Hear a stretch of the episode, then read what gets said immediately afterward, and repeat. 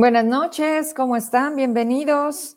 Gracias por irse conectando. Ya estamos listos, 8 de la noche con dos minutos. Mucho frío se siente, eh, pues prácticamente en todo el territorio zacatecano. Es una onda gélida, eh, o sea, muy helada. Y veíamos las imágenes en gran parte de Texas, en Houston, tal cual nos lo platicó Melina González eh, hace que estuvo Emma con nosotros el martes. Nos decía que había alerta, ¿verdad? sobre pues mucho frío en aquella parte de Estados Unidos. Aquí, por supuesto, si se hace sentir en este momento, a lo mejor eh, nos puede sonar relativamente no muy baja, son 11 grados centígrados este 3 de febrero y pues cúbrase, si está en traslado, acuérdese que también estoy por Spotify, ahí póngale en su vehículo, se escucha muy padre y pues si ya está en casita, pues aquí estamos, juntos para sacar una emisión más en este jueves ya, pues de la semana. Traigo un par de entrevistas, eh, colaboraciones de un tema que se está volviendo recurrente. Ayer recibí una denuncia y quise traerla aprovechando la presencia del abogado Rodolfo desde Jalisco. Pero antes quiero, quiero comentarles algo. Bueno, varias cosas. Eh, me llama mucho la atención que, que Zacatecas esté tan tranquilo ante un agravio, sin duda de un tamaño que al menos a mí no me había tocado ver, con gente que respeto muchísimo, mayor, que han tenido la oportunidad y la experiencia, ya bien, platicarme cómo fueron otros gobiernos. Me han dicho, nunca habíamos visto tal nivel de indiferencia. ¿A quién es, sino a él, que le correspondería, por representar a este Estado ante la Federación, resolver los grandes problemas de Zacatecas? Porque aquí no se escucha a los panaderos, porque tampoco aquí se escucha al magisterio. Tampoco la prensa o cualquier ciudadano puede buscar al que con sus votos pusieron ahí. Son hoy autoridades que no se dejan ver, que no se pueden escuchar, que no están autorizados a dar entrevistas, que es un no, no, no, aquí no, aquí no. Entonces, ¿en dónde sí? Y cada vez más eh, empieza a darse el descontento social, eh, pues prácticamente para donde volteemos. La parte médica, digo, de una manera muy eh, diplomática, nos lo dice el propio doctor Ibarra, el propio doctor Oliver, y mire que están en dos puntos distintos, atendiendo el COVID y atendiendo todo lo demás, porque lo demás no se para. Y nos dicen, pero no hay insumos, no hay medicamentos, no, no y tampoco. A los panaderos se les debe las roscas del año pasado, que todavía Tello no les pagó, pero que hoy, hoy quien está en gobierno del Estado es quien debe dar la cara. Y volvemos a lo mismo, tampoco están. ¿Qué pasa cuando están obligados a mostrarnos la transparencia, el uso del recurso, porque un evento tan absurdo como ayer, para decir lo que ya sabíamos, y todavía hay quien quiere engañar a la gente sacando en primera plana que es un gran logro, cuando David Monreal, ni David Monreal, ni Verónica Díaz han gestionado absolutamente nada. Afortunadamente la gente ya no es tan tonta. Y digo tan tonta porque por mucho menos, yo recuerdo, transcurrían horas. Era el 30 quincena para la burocracia, para el magisterio. Y no pagaban y bueno, así se ponía la cosa.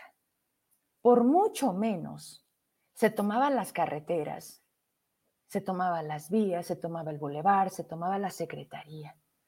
Hoy por mucho más, no veo a los líderes. No están los líderes. De nueva cuenta, en la mañana mandé un mensaje a Oscar Castruita. No respondió. Ojalá, si me escuchas, y te dicen, porque lo me dices, sí, y luego me, pues o sea, está bien, el día tiene 24 horas, me imagino que duermes 8 o menos, pero siempre hay que atender lo importante y lo urgente, porque ya se juntó. Y también dar una respuesta a los medios, porque también aquí queremos saber qué están haciendo, porque el gobernador dijo que no era aquí la ventanilla que sus líderes fueran a Ciudad de México. Nada más que, ¿cómo me explican? Si quien paga a los trabajadores estatales, por su nombre lo dice, es el Estado, no la federación. Los bonos y otro tipo de estímulos, sí, específicamente, vienen de la federación. Pero esa actitud y esa manera tan torpe de salir y decir, aquí no es, a mí no me toca, yo le pregunto al gobernador, entonces, ¿qué sí le toca? Entonces, ¿qué sí va a resolver? Entonces, ¿a quién sí va a atender? Entonces, ¿para quién gobierna? Años, hace muchos años, no era la legitimidad quien los llevaba al poder. Había otras formas de quienes elegían quién fuera el gobernador. Hoy la gente vota, hombres y mujeres, y ellos son quien ponen y ellos deberán ser quien quite. Y veo de manera recurrente en el programa que me dicen que se largue, no pudo, le quedó grande. Sí, señores, pero hay, hay tiempos, hay formas, hay procesos. Y otra cosa, ¿y dónde queda asumir el error? ¿Dónde queda el que digamos, nos equivocamos o seguimos pensando que no fuimos nosotros quienes lo llevamos ahí, porque entonces desde ahí estamos mal. Lo que sí llama mucho mi atención es por qué están tan callados todos, dónde están y por qué no salen a decir estamos haciendo.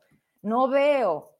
Y también un mensaje, si me estás viendo, Alejandro Rivera, nieto, ¿Cómo te comportaste en la anterior administración? ¿Cómo querían tumbar la puerta de Palacio de Gobierno? ¿Cómo le exigían a Tello que, que tuviera cara, que saliera? ¿Por qué no sales, Alejandro, con esa forma tan particular de ser y de exigir por tus trabajadores? Porque tú también representas a esos trabajadores. Entiendo que estás lleno de denuncias, de demandas, de amparos, que estás ayudando a muchos trabajadores. ¿Dónde está el del COBAES? ¿Dónde está el de CITES? ¿Dónde están? ¿Dónde están todos? Están muy callados. Y esta lucha no es mía. Esta lucha es de todos. Porque poco o nada se puede hacer solamente hablando. Y mucho menos dejándose porque entonces lo único que se piensa es que hay algo ahí. Miren, me decían, Vero, el CENTE es el CENTE. Y ayer en el programa no es solo un tema de México, es de Latinoamérica. Y cuando el magisterio se levanta, se siente. Volteemos a Michoacán. ¿Qué están haciendo en Michoacán? tomaron las vías, les pusieron a la Guardia Nacional. El otro día decían, ¿cuándo nos habíamos imaginado que le tuvieran que hacer toda una fila para que pasara el tren? Y los maestros que no se acercaran. Dan días de enfrentamiento. Sí, hay sangre, sí, hay mucho dolor, pero sobre todo están lastimando a todas esas personas que quién es el magisterio, caray. ¿De qué manera se nos ha olvidado los maestros? ¿Quiénes son? Son quienes forman, quienes educan, quienes preparan para ser mejores ciudadanos. Y hoy los están tratando así, pero además se están dejando. No lo entiendo, perdón, no lo entiendo. Ojalá que pronto, mañana es viernes, todavía tengo programa, háblenme, búsquenme, díganme que quieren estar aquí, respóndanme y respóndanle a la gente, porque Zacatecas se trata de magisterio, de burocracia, de mineros, y párale de contar. De eso se sostiene Zacatecas. Y hoy ese Zacatecas le están quitando todo. Le están quitando el respeto, la legitimidad, el descaro de decirles, aquí no es. Eso no me toca a mí. Panaderos, no es aquí. Magisterio, no es aquí. Jubilados, no es aquí. Prensa, mucho menos es aquí. Sin duda lamentable, no, me encantaría a lo mejor pecar de exagerada, pero esta es hoy nuestra realidad. Hemos llegado aquí juntos, somos responsables, lo hemos permitido y debemos de asumirlo, pero lo más importante es debemos de actuar. De la manera legal, por supuesto, sí, siempre. Y por supuesto también, digamos las cosas. Atrévase, que se les quite el miedo. Con miedo, lo único que están haciendo es opresión, es sumisión. Las denuncias no han parado, los despidos no se han detenido, continúan.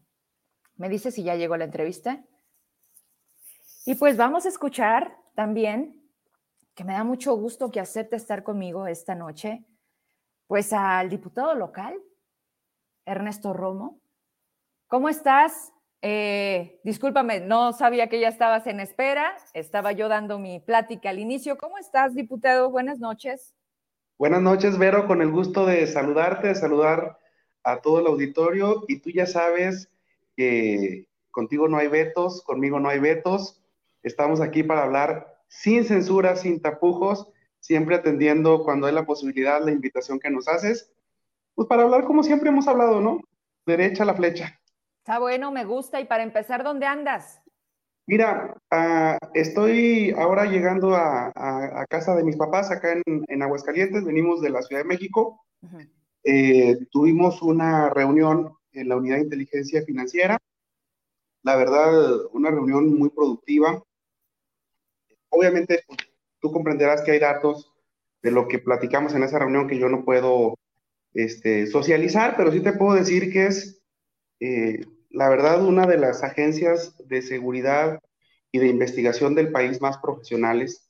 La verdad es que te quedas impresionado con la forma en la que trabajan, en la que organizan todos los procesos de investigación, todos los, eh, cómo investigan los movimientos, las redes de, de, movimiento de recursos. La verdad es una área vital para eh, el combate a la corrupción y fuimos a darle seguimiento al tema de la denuncia que habíamos presentado eh, sobre la estafa legislativa y este, seguramente lo viste también en redes.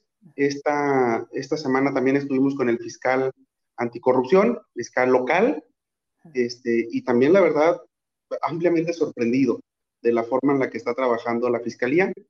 Yo había platicado contigo, pero en, ocasiones pasadas, y te había dicho, ¿sabes qué? No, no tengo confianza en la fiscalía. Fui a la UIF porque no tengo confianza en las autoridades locales. Y pues la verdad es que cuando acudí, cuando pude constatar cómo está armada la carpeta de investigación, francamente me sorprendí. ¿Hay avances? Sí, mira, eh, ¿qué, ¿qué, ha hecho la, la, Fiscalía local, que es de lo que te puedo hablar? La verdad es que es poco puedo decir de lo que ha hecho la unidad de inteligencia financiera, porque pues así me lo han pedido, pero te puedo decir, ¿qué, han hecho? Eh, cosas muy importantes, por ejemplo, una parte vital de la investigación, vamos a recordar de qué se trata esto, es que en el Congreso local se utilizaron empresas inexistentes para eh, facturar servicios de asesoría y que al final esos servicios de asesoría solo se cobraba una comisión y se regresara el, resto del dinero en efectivo. Esos flujos de dinero en efectivo, para quienes nos siguen, Vero, tú, tú lo sabes, son muy difíciles de seguir, precisamente porque es efectivo. Entonces, una parte vital de lo que se tiene que investigar es la inexistencia de las empresas que prestaron el servicio. Entonces, ¿qué están haciendo en la unidad, eh, perdón, en la Fiscalía Local, en la Fiscalía Anticorrupción? Pues ya tienen comunicación con las fiscalías de los estados, de la Ciudad de México, de Aguascalientes y de Oaxaca, para que estas fiscalías ya certifiquen que, por ejemplo, una de las empresas que facturó millones para eh, el Congreso, pues en realidad es un restaurante y que está en Oaxaca y que no tiene nada que ver con la actividad que se solicitó. Que otra de las empresas está en la Ciudad de México, que sus oficinas están vacías, que no hay absolutamente nadie, que otra está también en la Ciudad de México en un edificio que se dedica a alquilar oficinas virtuales y que efectivamente pues ahí no hay nada más que un teléfono y, una, dirección para que puedas recibir correspondencia, que otra es en la Ciudad de México también, en una delegación distinta, y que pues en realidad es una tiendita de abarrotes, que otra es en la ciudad de Aguascalientes y que es una casa de interés social que no tiene absolutamente a ningún asesor especializado en derecho parlamentario. Entonces, dime, dime, dime, ver. No, o sea, esa, esa, parte ya les quedó clara, ya se dieron cuenta que, que efectivamente las pruebas que llevaste están ahí. El punto es, eh, ¿qué, ¿qué, sigue? ¿Qué sucede? ¿Cuándo habrá una acción? ¿Cuándo habrá una sanción?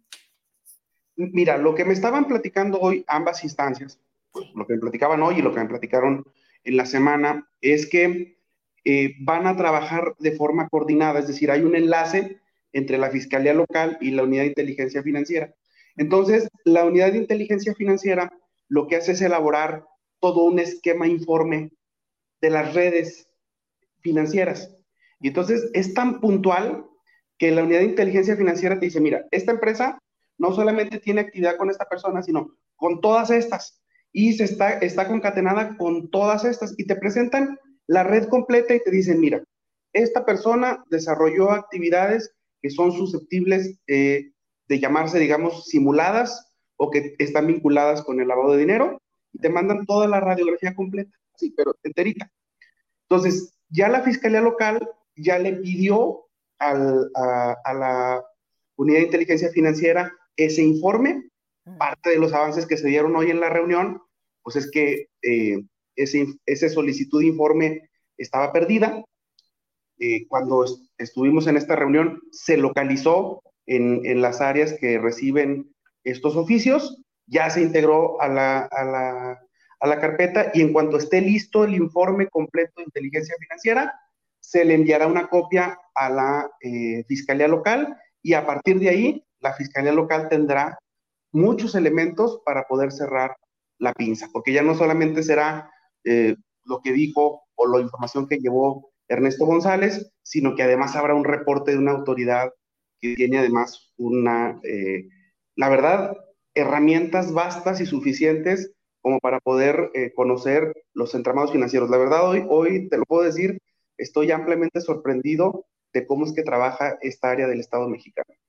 Y finalmente, a donde la gente pregunta y queremos llegar es, entonces, con esa eficiencia, con esa sorpresa para bien que te llevaste de lo que sí se puede hacer, de cómo sí se puede saber, ¿veremos algo en Zacatecas o finalmente seguiremos viendo pasar los meses y sabes qué es que se nos volvió a extraviar en el camino? Digo, porque, híjole, qué curioso, ¿no? Que luego sucedan ese tipo de cosas. Me queda claro que Zacatecas no es el único estado con cositas, con detalles, con estafas. Pero pues así como son deficientes en la manera de trabajar, deberán de ser también en todo el proceso y que no se pierda nada en el camino, ¿no? Mira, por como yo estoy viendo el armado de la carpeta de investigación, yo creo que sí se va a judicializar en algún momento. Esto tarda, sí.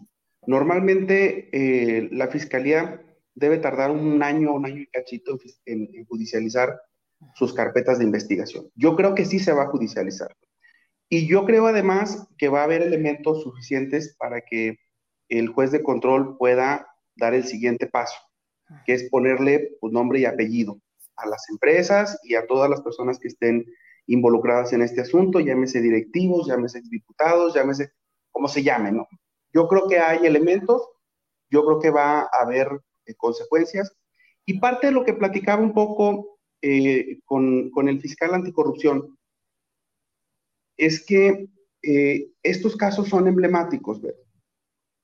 Él platicaba un poco de lo difícil que fue, por ejemplo, procesar al primer alcalde por el tema de cuentas públicas en el Estado, que fue un asunto además muy doloroso porque tiene que ver con una situación familiar muy compleja y que la verdad es, es, una, es una tragedia en su conjunto, pero que finalmente se tomaron acciones y hubo una persona que fue responsabilizada por esos actos y a partir de ahí nadie ha dejado de presentar cuenta pública en Zacatecas. Todos los alcaldes. Es que tiene que pasar uno, Ernesto. Es como un efecto dominó para que lo demás ya no pueda detenerse. Y, y, otra cosa, bien lo dices, y es lamentable cómo incluso la propia, el propio gobierno los protege, porque hay que decirlo, o sea, ¿cuántos de los que señalaste, exdiputados, pues hoy están en el gabinete con David? Y ni siquiera ha sido motivo para separarlos del cargo, fíjate nada más, por la propia bandera de lo que todos son hasta que se demuestre lo contrario, ¿no? O sea, somos, este, vaya, no, no, no podemos eh, meternos a, señalar mientras no podamos este, mostrar las pruebas. Yo lo que sí es que como por un lado te llenas la boca y por el otro lado, pues también los arropas, ¿no? Y, gracias por aceptar, porque ese era el gran motivo que me llevaba a buscarte y decirte, oye, cuéntame cómo va, qué ha pasado. La gente en el programa me decían, oiga, entrevista a Ernesto, oiga, pregúntele cómo va. Pero te quiero aprovechar porque también, pues hubo otra estafa. Y así le llamaron varios compañeros, ¿no? O sea, la estafa del Ejecutivo. ¿Qué hubo con las placas, Ernesto? O sea, ahí va, te la voy a juntar para que sea más ágil. Sí, claro eh, tú eres el representante, tú eres un representante del pueblo. Sí. ¿Y qué has hecho a pesar de las sentencias que también sé que tienes el seguimiento a favor de los jubilados? Esas sentencias hoy están a favor de los jubilados. No te he visto pronunciarte, no te he visto de su lado, y eso lo que me hace pensar, y muchos lo piensan, es que traes línea a algo que es tan ilegal es más, no sé si tus papás se han jubilado, si tus papás hayan sido maestros, pero lo que hoy está haciendo el gobierno del Estado con este sector, bueno, con todos, Ernesto, pero con este, ¿por qué no te has pronunciado? Bueno, mira, primero te voy a decir que, nunca voy a negar la cruz de mi parroquia. Yo nunca he negado que tengo una vinculación eh, de la cual además pues, es público con el monrealismo, que soy monrealista, que soy eh, pues una consecuencia de la campaña eh, de David Monreal. O sea, yo nunca he negado que en mi distrito, sí, efectivamente la gente votó en la boleta por Ernesto González, pero muchísimos, una gran mayoría de los votos que yo obtuve en, esa elección también eran porque yo era parte del proyecto de David Monreal, no, no lo niego, y era parte también porque hay un enorme cariño eh, con la gente eh, de Morena por parte del, del, presidente de la República. O sea, eh, nunca lo voy a, nunca lo voy a negar, nunca lo voy a negar. Es, es lo que soy y mi identidad no, no la niego. Ahora, vamos por temas uno por uno. El tema de las placas y el tema del... Eh, los jubilados. De los jubilados. Primero vamos con el tema de las placas, que es el tema de las placas y el tema del impuesto a la infraestructura. Ni las placas ni el impuesto a la infraestructura me gustan. Ni Soledad Lueva, no. no ya me pues acordé. No, no, no, es que... No me gusta, no me gusta. O sea, no te voy a engañar. Hubo una plática intensa con el secretario de, Finanzas, hubo una plática intensa con compañeras y compañeros del, del, movimiento. En el propio presupuesto hubo un tironeo muy intenso porque yo presenté una reserva para decir a la gente que presentó amparo contra la infraestructura, le tenemos que hacer válidos sus descuentos lo platiqué, lo consensé, lo cabildeé con el señor gobernador. O sea, mm, claro que fue intenso. Ahora, también te voy a decir la otra parte. Me enseñaron los números y me dijeron, a ver, aquí está lo ideal y aquí está lo posible. Aquí está el presupuesto. Aquí está completamente abierto para ti la numeralia. Si tú me dices, ¿cómo hago que no se me caiga el Estado? Y quito las placas, las quito. Si tú me dices, ¿cómo le hago para que no se caiga el Estado y quito el impuesto a la infraestructura? Lo quito. Este es el primer año. Y las finanzas están así y la crisis financiera del Estado está así. Ahora eres, eres este, parte del gobierno, eres parte del equipo que gobierna. Dime cómo le hago para que no se me caiga. la deuda, la baja de las participaciones federales, el COVID, la baja de la economía, explícame cómo le hago para que no se caiga. Y entonces, pues efectivamente, pues no había manera, no había manera. Ahora, eh, hay, que, hay que hablar también del tema de las, de las placas, que yo creo que fue un tema que tiene sus, sus matices. Efectivamente, hubo una cancelación de una licitación. Creo que eh, ahí hay discusión entre los abogados que si debió declararse desierta o no. Lo que yo entiendo y lo que he tenido de información es que las placas se van a comprar y las placas se van a entregar. Solo eh, hubo, eh, digamos, errores o inconvenientes con la licitación. Se hará una nueva, se comprarán las placas, se buscará el mejor proveedor y se entregará. Eso es en cuanto al tema de, la, de, la, de, las placas, que además te lo hablo como es directo, concreto, sin esconder no, no, nada. No, no, no, transparente, ¿no? O sea, como, porque así, así es más fácil entendernos, pues. Nada este, más que también nos está quedando claro algo, Ernesto. Sí. Y es que, que, que, vuelves a ser tú una mentira. Déjame te digo por qué. Porque estás diciendo que no puedes negar tu lealtad con David, sí, pero tú ganaste por la gente. Quien te llevó al Congreso fue la gente. Y también es sano, es correcto y es necesario que tú también le digas a David, te estás equivocando, porque por lo que veo, nadie se atreve o a nadie escucha, pero veo que a ti sí, porque desde que te dice, a ver Ernesto, la cosa está así, dime por dónde le damos. Fíjate, o sea, a ti sí te ve, a ti sí te escucha, qué privilegiado. Pero ¿por qué te digo que que la mentira. O sea, quítate un ratito el monrealismo, el morenismo. Tú, tú le prometiste a la gente mejorar su vida. ¿Qué prometiste en campaña? Acuérdame. Mira, entre otras cosas, yo le prometí a la gente y esta era una de las principales promesas de campaña. Me acuerdo un día que iba en la comunidad de Santanita, porque yo iba con un eh, carrito de sonido hablando con la gente. ¿De perifoneo? de perifoneo. Si me subía yo al carrito de perifoneo, iba hablando con la gente para no generar aglomeraciones y por, temas de... ¿no? Entonces iba yo con el carrito hablando y le decía yo a la gente y ese día hasta me salí de mis casillas y empecé a hablar muy fuerte. Yo le decía, lo que vamos a hacer es acabar con los privilegios, vamos a quitar los excesos en el presupuesto, vamos a hacer que el dinero de la gente se invierta en la gente. Ese es el primer compromiso que tenemos que hacer, que las carreteras, que las calles ya no sigan siendo un, una vergüenza para todos. Y yo me acuerdo haber salido eh, diciéndole a la gente, a ver, ya, ya, tenemos años y años y años y nuestras carreteras deterioran y las escuelas y las calles y nunca se hace nada. Ya, vamos a sacudirnos, vamos a darle una sacudida que no sea todo el tiempo lo mismo, que no sea el diputado, que no sea el, secretario, que no sea el, de arriba, el que se despacha con la cuchara grande con el presupuesto y a la gente le llegan migajas. Por eso, cuando llegó el tema del presupuesto... Llegó? ¿Y quién llegó, Ernesto? ¿Y qué cambió? No, sí, mira. A ver. Mil, mil millones en obra pública estatales. Ajá. 300 millones para el campo. Aportaciones para el tema de las pensiones a las personas con discapacidad, que es un problema gravísimo en Oye, pero sí sabes que están despidiendo personas con discapacidad. O sea, imagínate, yo, lo único que quiero es que, que a ti no te engañen. Y que no te metas en una burbuja en la que no voltees a ver todo lo que, lo que sí viste en campaña.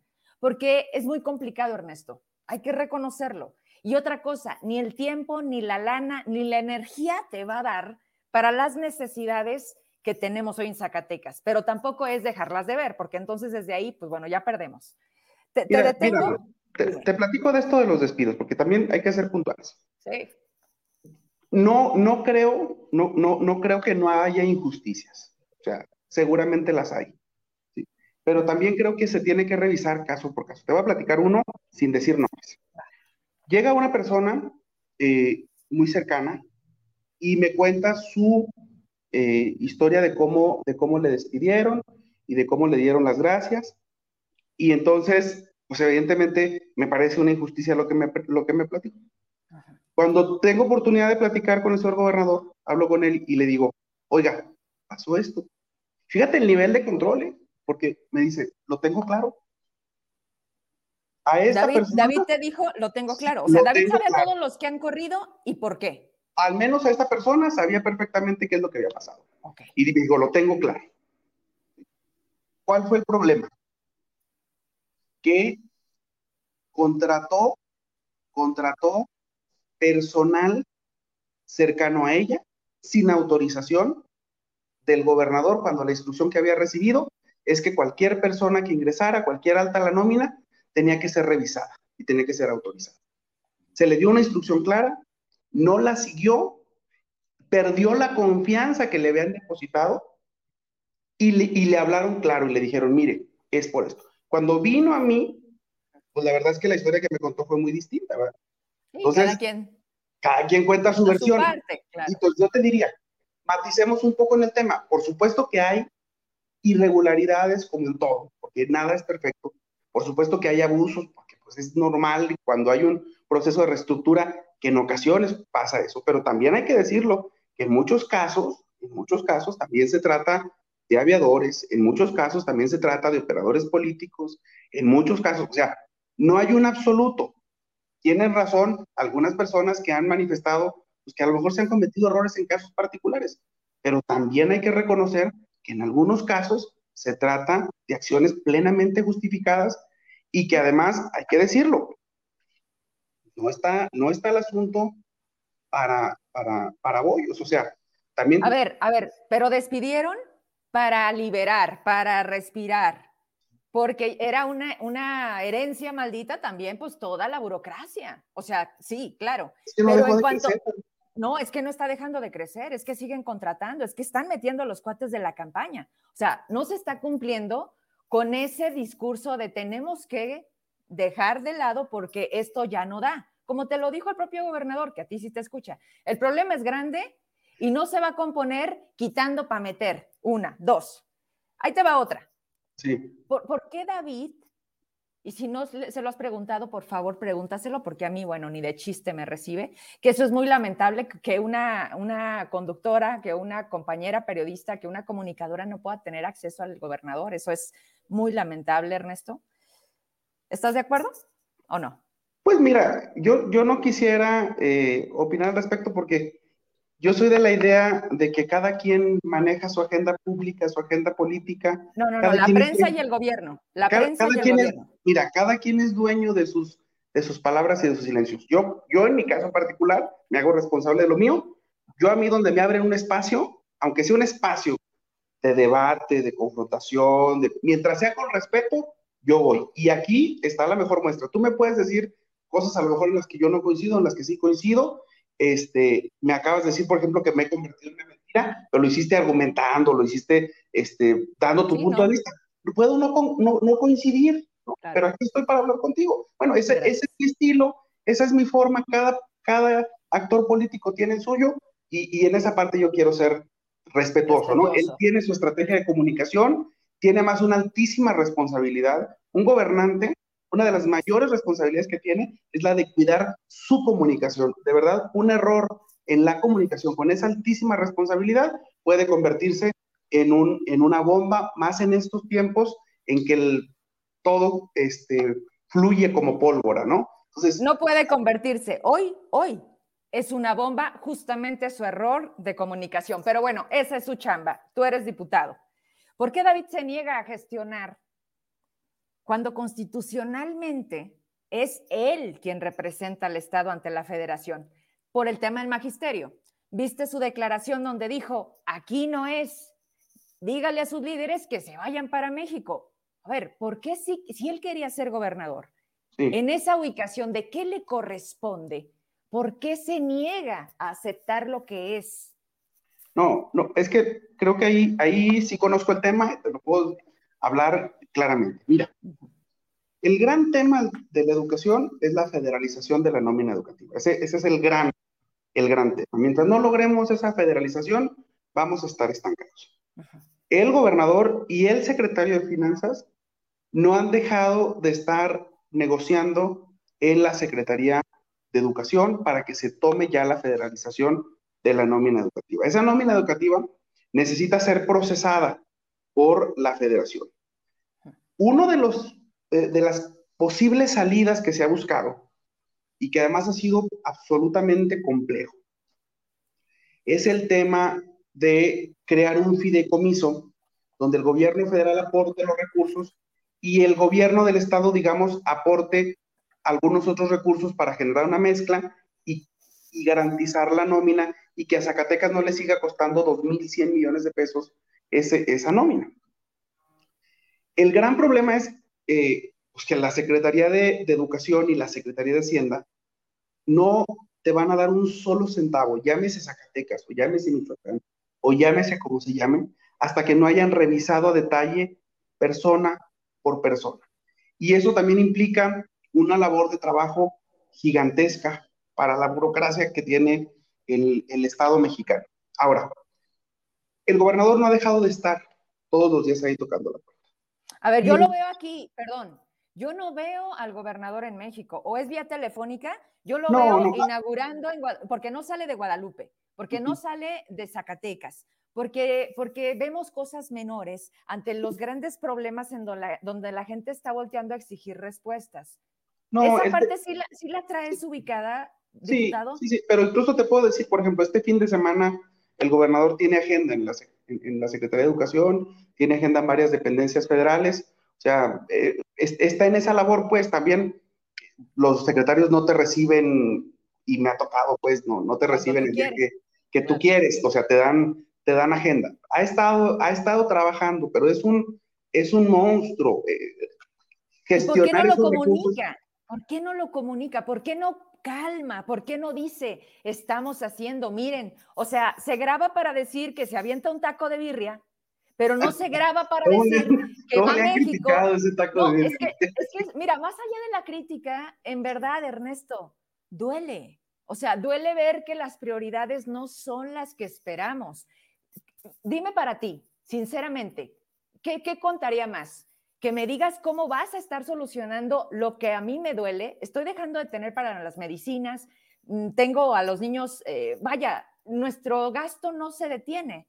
Y hoy simplemente él decide no pagarle al magisterio estatal, pero no me dice que está yendo a México y que los fines de semana, o sea, ¿por qué no comunicar? Tú dijiste, es fundamental decir qué estás haciendo. Entonces, ¿por qué me dices que cómo le criticamos que se ha hecho un taco de birria? Es ser humano, que coma lo que quiera, pero eso no es importante para mí. Platicando de sus orígenes y de su de, su vida y, de cómo su arraigo por esta tierra eh, le hace tener un enorme cariño por Zacatecas. Bueno, yo te diría, eh, en, eh, está, se está haciendo el trabajo de gestión y no es sencillo. También, ¿qué te diría? El mensaje es el siguiente. A ver. Zacatecas no tiene manera, Zacatecas Estado, sí. y tú lo sabes, no tiene manera de asumir el costo de la nómina educativa. Si Zacatecas asume ese gasto, se colapsa por completo las finanzas estatales. Eso tú lo sabes. Y lo saben eh, muchos de los que han eh, conocido las entrañas del problema. La única solución que tenemos a corto, mediano y largo plazo es que la federación asuma ese costo de la nómina educativa. Si no lo asume la federación, no hay manera. Entonces, el, gobernador puede pedir un corto, por ejemplo, para pagarlo. Bueno, pues no va a solucionar, porque a la siguiente semana va a tener que pedir otro corto y a la siguiente otra. Pero así le hizo Tello, y ahí le hizo Miranda, y mira cómo pero, fueron Pero ve lo que hizo Tello, o sea, observa lo que hizo Tello. Tello agarró el problema y dijo, ¿cómo lo administro hasta que se acabe mi, gobierno? Y lo administró dejando un desastre peor, o sea, él nomás, digamos, cerró la cortina y dejó el tiradero, ¿no? Porque él administró eso, pero vamos a suponer, que el gobernador cometiera la irresponsabilidad de decir yo nomás voy a patear el problema. ¿Sabes para cuánto tiempo se alcanza a patear el problema? No, ¿sabes, ¿sabes quién llevó a ese problema? ¿Por qué no sancionas a los que llevaron a ese problema? Es que entonces las cosas nunca van a cambiar, Ernesto. En, eso ¿Estás de acuerdo? En eso, estoy de acuerdo. Yo creo que la, la Secretaría de la Función Pública tiene que empezar ya a revisar el tema de por qué no se federalizó la nómina educativa. Porque cuando Miguel Alonso era gobernador, decidió que mejor quería recurso extraordinario en vez de, pedir este, que se federalizara, como por ejemplo se hizo en Aguascalientes. Si tú revisas hoy Aguascalientes y la nómina de estatal, no tienen ningún problema, porque el gobernador de, aquel, de aquella época decidió sacrificar lo que representaba el recurso extraordinario, que no es otra cosa más que discrecionalidad, para decir, vamos a arreglar de fondo. Mira, hoy, decía, Sarita, con mucho respeto a la señora, mi respeto, ah, Sarita, no, no, decía, sí, ella es aparte, no, Si algo reconozco, Ernesto, es lo que está bien, pero hoy las cosas muchas no están bien. Y decía ella, la gran distancia o diferencia entre hacer y no se llama voluntad. Yo coincido, porque sabes algo, o sea, eso de ir pateando el bote, sí, nada más que muchos patearon el bote y muchos son responsables de tener un instituto que quieren llevar ya, de manera eh, de desaparecerlo. A ver, seamos serios, diputado. Sí, sí, sí, serios. ¿Tú qué hiciste con el tema de Chiapas? Me están pidiendo mucho que te lo pregunte. A ver, tú, las firmas, ¿qué? ¿Qué pasó? Ahí viene otro aumento. ¿Vas a venir a hacer paro? Por supuesto que sí. Mira, en, los temas, en los temas eh, trascendentales, hay varias formas de enfrentarlos. Unos son en público y otros son en privado. Cuando las cosas funcionan en lo privado, no hay necesidad de hacerlo público. Pero si tú revisas, eh, hay un anuncio en los recibos de, la GIAPAS que dice vamos a aumentar el recibo de la... Y luego, a los días, hay un anuncio también de la propia GIAPAS que dice eso no camina, no va a haber tal aumento porque eh, no, no, no hay condiciones en el, en el este, consejo directivo. Bueno, eso se hace con operación también. Eso también se hace platicando con los actores políticos con los que tienes relación. Yo eh, te puedo decir, lo, platiqué con el gobernador y, lo comenté así como lo he dicho siempre. O sea, a mí me parece que los ciudadanos no tienen por qué pagar eh, más por un pésimo servicio, como es el, el tema de la GIAPAS. Y no tienen que pagar por un pésimo servicio cuando la GIAPAS necesita entrar a un programa de austeridad. Y yo te puedo decir, eh, encontré eh, solidaridad en el tema con el señor gobernador. Encontré solidaridad, porque él está con el tema de la austeridad. Entonces, ¿la Giapaz quiere más dinero? ¿La Giapaz quiere más dinero? que el señor de León Mojarro agarre los aviadores que tiene y los despida. ¿Y la Giapaz quiere más recursos? Ah, bueno, que dejen de hacer negocio con los vales de gasolina y con la gasolina. ¿Quieren más? ¿Más recursos? Que pongan orden en sus tabuladores. O sea, hay que hablar las cosas con claridad. Nada más que, eh, bueno, si, las cosas se solucionan gestionando, ¿para qué voy yo a hacer una marcha? No, tiene sentido desgastar a la ciudad o, desgastar a los ciudadanos. En este caso te digo, ya hay reversa por parte de la GEPAS y si el director de la GIAPAS insiste en esa necedad de cobrarle a la gente más por un pésimo servicio, puedo adelantarlo sin ningún problema. Voy a ir a buscar su destitución. Voy a ir en una cruzada para que el señor se vaya de ahí porque no entiende que el modelo de gobierno que está implementando el gobernador no va con su política de a fuerzas sangrar a la gente. Entonces, yo lo, hablo transparente, lo hablo transparente. Esa es mi postura clara, ¿no? Pero ya dio reversa, y eso también es importante decirlo, la Junta Intermunicipal de Agua Potable.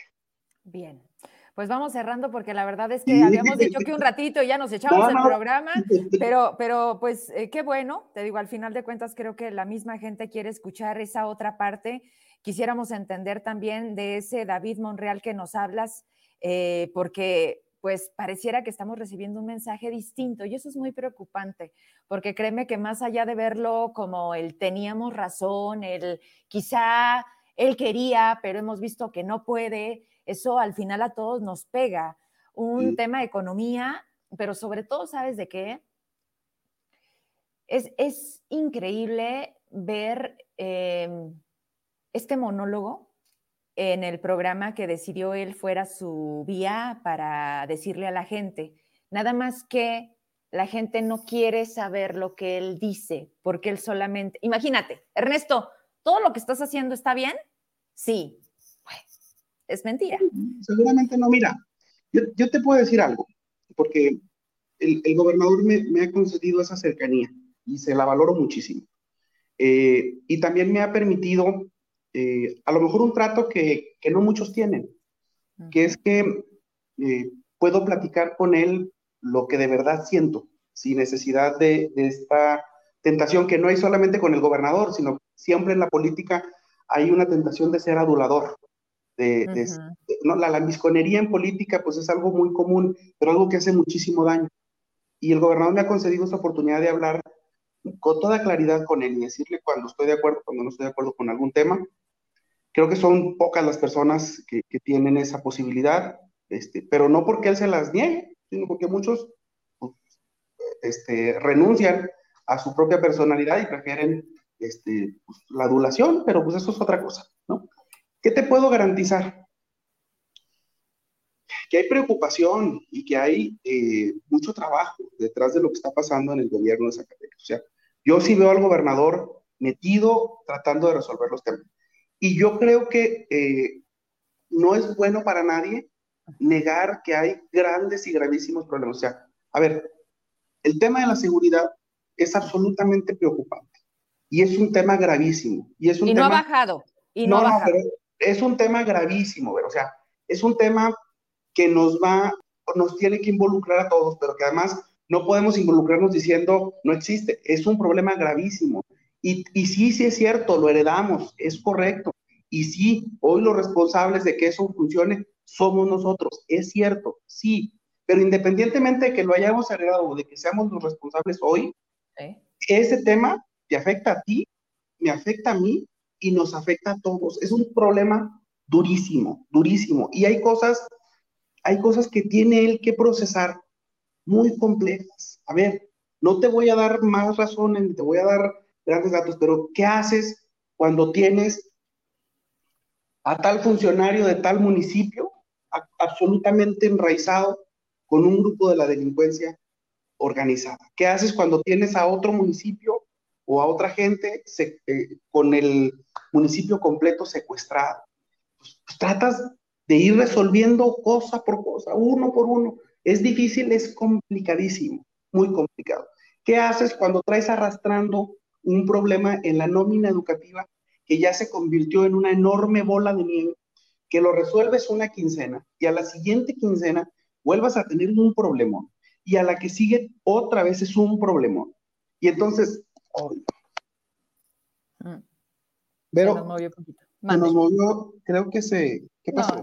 yo ya te, te, sigo viendo y te escucho. Si quieres, acomódate, se te resbaló. Se nos congeló. Bueno, eh, si me escuchas, desconéctate y vuélvete a conectar para dar término con la entrevista. Pues bueno, estoy intentando leer a la par de la entrevista todos sus mensajes. Mm. Pero obviamente pues hay muchas preguntas, muchas inquietudes, muchos reclamos, por supuesto que sí. Y, y pues nos siguen debiendo muchas respuestas. Pero tengo todavía una más para despedirnos. Eh, y espero que se logre conectar nuevamente.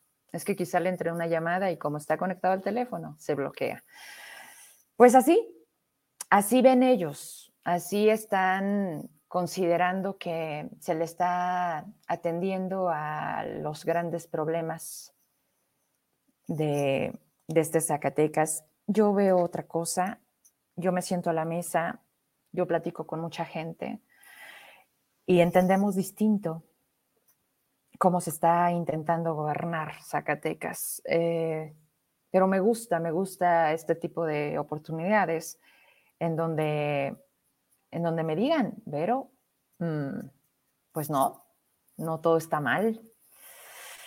Eh, pero algo con lo que me quedo y ojalá que usted y yo aprendamos.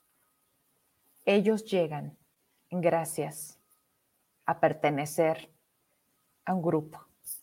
Es entendible, para eso son los partidos y hoy quieren ser más, ¿verdad? pero se dan cuenta, no pueden negar lo que son. Por eso regresé un poquito cuando el diputado me decía, eh, yo no, mi estima, no, dejaría de ser yo, no, al contrario, dicen que es de, pues hay que agradecer, ¿no? ¿Quién nos ayuda? Sí, nada más que no era para entrar a cualquier trabajo. Hoy Ernesto Romo, como los otros 29, son diputados. Y el trabajo de un legislador es representar, en este caso, al pueblo de Zacatecas, a un pueblo que, que la verdad, eh, pues sí, en todos los sentidos, hoy, hoy está mal, así, en una palabra, ¿para qué lo buscamos más? Y ahí es donde se les olvida realmente el motivo por el que los llevaron ahí. Pero bueno, eh, están haciendo, están a punto de mandarme, a ver si alcanzamos, porque ya voy a terminar. Benja, si está listo, aviéntamelo para terminar con eso. Están haciendo un gran esfuerzo, una gran propuesta y viene de la sociedad. Es el cómo nos ayudamos entre nosotros mientras esta situación camina distinto. Mm. Y bueno, ya no es posible que se conecte para ya también, sino dar cierre. No. A ver, voy a mandar un mensaje para, para intentar este, a ver si podemos cerrar. Bueno, ya me lo están mandando. Mira, voy a darle lectura porque en este momento me está llegando. Fechado 3 de febrero. En cuanto llegue, si llega, me avisas y si no, bueno, pues ya ahí le dejamos y lo retomamos en otro momento. Solidaridad con hermanos zacatecanos. En momentos difíciles debemos de solidarizar con quienes estamos pasando por circunstancias de injusticia, cerrazón y negligencia. Ante la falta de pago que están sufriendo los profesores de Zacatecas en un hecho eh, de solidaridad, la Asociación de Panaderos del Estado ha decidido abrir su crédito para que las familias afectadas tengan alimento para sus familias. Esta organización otorga su confianza para que los afectados por falta de pago tengan muestras de aprecio y de resistencia ante decisiones que están afectando a nuestros hijos, personas vulnerables, jubilados. Son momentos difíciles y sin importar quién haga el daño o quién sea el responsable, debemos tomar decisiones, ofreciendo un poco de lo que tenemos, tratando de sanar las emociones, mostrando confianza, apoyándonos. No tenemos una gran economía, pedimos que no se convierta en un descontrol, en un abuso, es un poco más una muestra de recordar que debemos de enfrentar juntos como zacatecanos estos momentos difíciles. Hemos platicado con los representantes de los grupos afectados y nos duele que sean sus familias, sus hijos, quienes estén en riesgo de tener lo básico para subsistir en momentos de pandemia, de inseguridad, sin dinero y sin atención. Quisiéramos convocar a más sectores, a más personas para que sean sensibles a esta tragedia que no se escucha, que no se atiende. Hoy son profesores jubilados. No queremos que sean más ni que existan otros momentos en que tengamos que salir a la calle a buscar justicia. Sin conocer eh, a los profesores, les ofrecemos nuestra confianza para que lleven a su familia y les decimos que no está solo. Lo firma la Asociación de Panaderos del Estado de Zacatecas. Voy a buscar al presidente para que venga al programa y nos platique exactamente cómo sería la dinámica eh, para que entonces se logre eh, a bien el hecho de, de, que estén dispuestos a hacer esto, ¿no? Me está escribiendo el diputado, me dice que se le descargó el teléfono, pide una disculpa, ya no va a ser posible conectarse nuevamente. Les dejo entonces ese avance, me lo mandaban porque me decían, Vero, antes de que te vayas del noticiero le pudieras dar lectura con mucho gusto. Eh, y bueno, vamos a, buscar entonces a la gente para que nos platique de qué se trata y qué más podemos hacer para que funcione. ¿Sale? Bueno, pues muchas gracias. Me quedé con un par de preguntas para el diputado. Sé que ustedes también. Pero también estoy segura que de nueva cuenta estará aquí en el programa. Ok, a ver, Ernesto, ¿me escuchas? Amigo, una disculpa, por favor, a ti y al auditorio, hombre. No, hombre, gracias. Eh, ya nos pasa, digo, en la tecnología esto no tiene palabra. Eh, sí, sí, gracias. Gracias para darle cierre. No sé si alcanzaste a escuchar, volvemos a lo mismo. Cuando, cuando buscamos solidaridad, la sociedad se hace presente y los panaderos, a pesar de que se les debe, que también tú sabes que es un sector que buscó a David y que no ha sido atendido, este, oye, es que te pudiera mandar una hoja con muchas preguntas que me gustaría que le hicieras a David. Una de ellas sería esa, o sea, ¿por qué no atiende a los sectores? ¿Por qué su, no sé si no está enterado, y, yo lo decía un día en mi editorial, no está obligado a saber todo. David Monreal no está obligado a saberlo todo, pero sí a, acercarse y hacerse de un equipo que lo respalde y que lo levante. Hablabas de las historias que tienes, la versión del trabajador que despiden y del propio David que dice conocer. Sí, por supuesto, ubico ese caso. Había mucha gente muy valiosa con 30, 25, 20 años, que tú sabes que la curva de aprendizaje no es cualquier cosa, cuesta dinero, cuesta capacitación. Por cierto, te recuerdo, no hay titular en el INSELCAP, como no hay titulares en muchas áreas, todavía están acéfalas, importante, porque no hay toma de decisiones. Voy rápido acá para también cerrar. O sea, hay muchas cosas sueltas, Ernesto. Ah, que, eh, yo, así como tú me dices, soy derecho, bueno, tú me conoces también, yo, yo, yo también. Y lo único que buscamos es, es, es ayudar, caray. Nada más que se traduce en en claro, está dolida, es anti 4T, es que no, a ver, espérate, hoy, hoy ganó David, hoy David es el gobernador, lo único que queremos, lo único que pedimos es que se asuma como tal, es que si a ti te escucha, incluso tú funges como un asesor, puedas llevar a él tantos mensajes que te pido, pudieras darte el tiempo, te están dejando, tengo a más de 310 personas conectadas. Sí, sí, sí, todas esas personas están diciendo, o sea, va a estar Ernesto González, oye, vamos a decirle, dile que atienda a los jubilados, dile que atienda a los panaderos, dile que nos dé trabajo, X. Están, están, están, contratando a perfiles, y te lo digo con, como decía el Ro, con los pelos de la burra en la mano, que dices tú, no manches. O sea, no me cuadra, no me cuadra su perfil, la persona, su trayectoria y quién es. Te debo de decir, tengo una denuncia del titular de protección civil, que ni es zacatecano, que quitaste al que mejor había respondido, que era oficial, oficial en el sentido de partidos, Ernesto, era institucional, esa es la palabra correcta. Ah, ah no, es que, es que me encantaría, me encantaría que... Salaverna, no, Salaverna es el tema. No, no, no. Pero vamos cerrando. Te propongo un programa. Okay. Te propongo un programa en donde previo a esto pudieras platicar con David y le dijeras, oye, fíjate que estuve con Vero Trujillo y me, y me, y me pidió, ni me menciones, no es necesario. Pero la gente, esto vi recurrente, David. A lo mejor me vas a decir, Vero, para todo te tengo respuesta y el gobernador también. Bueno, yo lo único que te es, es, eso. A ver, a ver, Vero. Yo creo que, eh, fíjate bien, el hecho de que tengamos críticas constructivas, fíjate, críticas constructivas, respetuosas, responsables, informadas, a los primeros que beneficia es a quienes estamos en el movimiento que hoy gobierna. O sea, yo soy de la idea, yo soy de la idea, esa es mi forma de, trabajar, de no cerrar espacios, de no cerrar oídos, de no, de no cerrar micrófonos. Habrá quien, por ejemplo, dentro del movimiento incluso eh, llegue a pensar, bueno, ¿y qué hace Ernesto con Vero Trujillo. ¿Por qué va?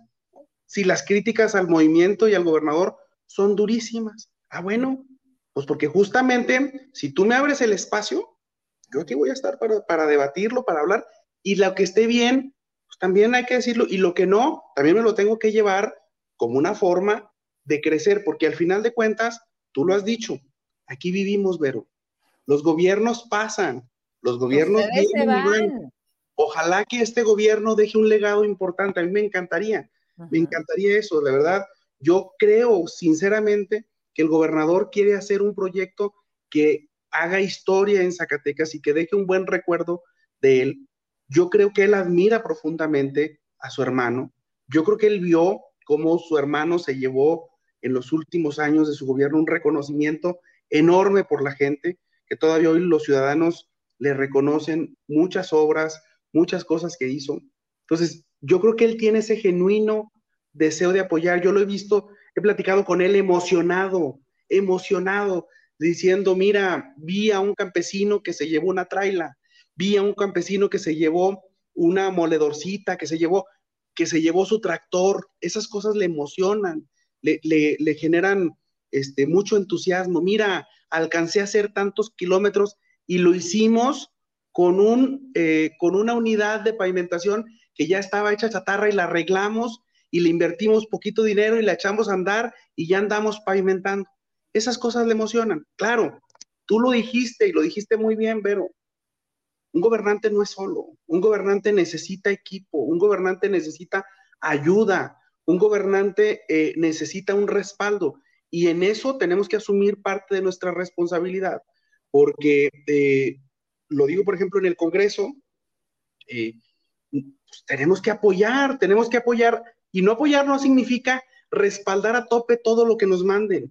Respaldar significa leer bien las iniciativas que nos manden, encontrar cosas que vengan mal para modificarlas y solucionarlas, no levantar la mano siempre, nomás porque ya vienen las cosas así, no, hay que hablar, hay que, hay que, hay que aportarle, hay que quemarnos las pestañas, hay que arrastrar la pluma y hay que eh, tratar pues, de que avance el gobierno. Que va a haber errores, te lo garantizo. Que vamos a tratar de solucionarlos, también. Y que las mejores intenciones son que a Zacatecas le vaya bien, porque además no somos ingenuos, Vero. O sea, si podemos lograr que el proyecto avance y que se pavimente dando resultados, pues yo te aseguro que también muchos vamos a poder tener la oportunidad de ir a pedirle a la gente que nos refrende la confianza. Y si no pasa, Vero, si el proyecto no cuaja y si los resultados no llegan, ¿sabes qué? En esa misma avalancha que nos subimos para llegar, en esa misma, Vero, nos vamos a ir. Qué bueno que estás consciente de eso. Algo, algo que hay que dejar claro y con eso me despido es son tantas cosas las que pienso en la oportunidad de platicar y cómo la gente también, híjole, a veces se, resiste, ¿no? Eh, sería muy legítimo que el gobernador estuviera aquí. Y como dices, esta no es una decisión tuya. Pero, pero le, le tienen tantas cosas por decir Imagínate el gran logro que sería federalizar la nómina. Esa emoción que le da entregar la traila, imagínate el que no estuviera Zacatecas como hoy está. O sea, me queda claro, los problemas son muchos. Nosotros hemos sido parte de. O sea, aquí en esto no hay quien se pueda quedar de lado. Nada más que lo que sí vemos es que es que parece que en su discurso no vemos esa emoción y que pareciera que Ricardo Monreal, que también hace mucho que no lo vemos en Zacatecas, pues como que también se anda olvidando de Zacatecas, ¿no? Porque en mucho, David, hay que decirlo, David ganó por Ricardo. Y, muestras, bueno, simplemente trae al senador, trae al senador para que veas cómo le va a David. David se anda quedando atrás, pues obviamente por el respeto y por lo que ya se ganó Ricardo. Pero sí debo de decirte algo, la gente está dejando de confiar en un apellido, en un movimiento, porque ustedes primero, antes de ser Monreal, o antes de ser Morena, más bien, son Monreal. Entonces, bueno, pues qué bueno, qué bueno que le entramos, qué bueno que platicamos. Eh, pues me siguen quedando cosas pendientes. Ahí te encargo que me saludes a don David. Este, pues a ver, a ver cuándo tiene chance de escuchar a la prensa que no aplaude, porque no le ayudan, de verdad. Esa prensa no le ayuda y aparte la tiene que pagar. Entonces, yo creo que también, pues, bueno, es cuestión de fondo es forma, Ernesto. Pues mira, van, ¿qué te gusta? ¿Cuatro meses de gobierno? No, seis ya. Sin convenio, sin convenio. O sea, ¿En serio? de verdad, o sea, en serio. ¿Quieres que lo chequemos? Yo, yo creo que, yo los datos que tengo son esos, y también te voy a decir una, yo también te voy a decir una cosa. ¿eh? Dime. Yo creo que, que tampoco aguanta mucho más. O sea, yo creo que también va a llegar un momento en que se tienen que fijar reglas claras, montos claros, condiciones claras, y yo creo que eh, el Estado tiene que invertir moderadamente. había, había cifras ah, francamente exorbitantes. ¿Te digo uno que sigue contratando? A ver. Ah, eh, ¿En serio? Pues es que yo ¿Te la acuerdo, ¿Te acuerdo la historia de Milpillas?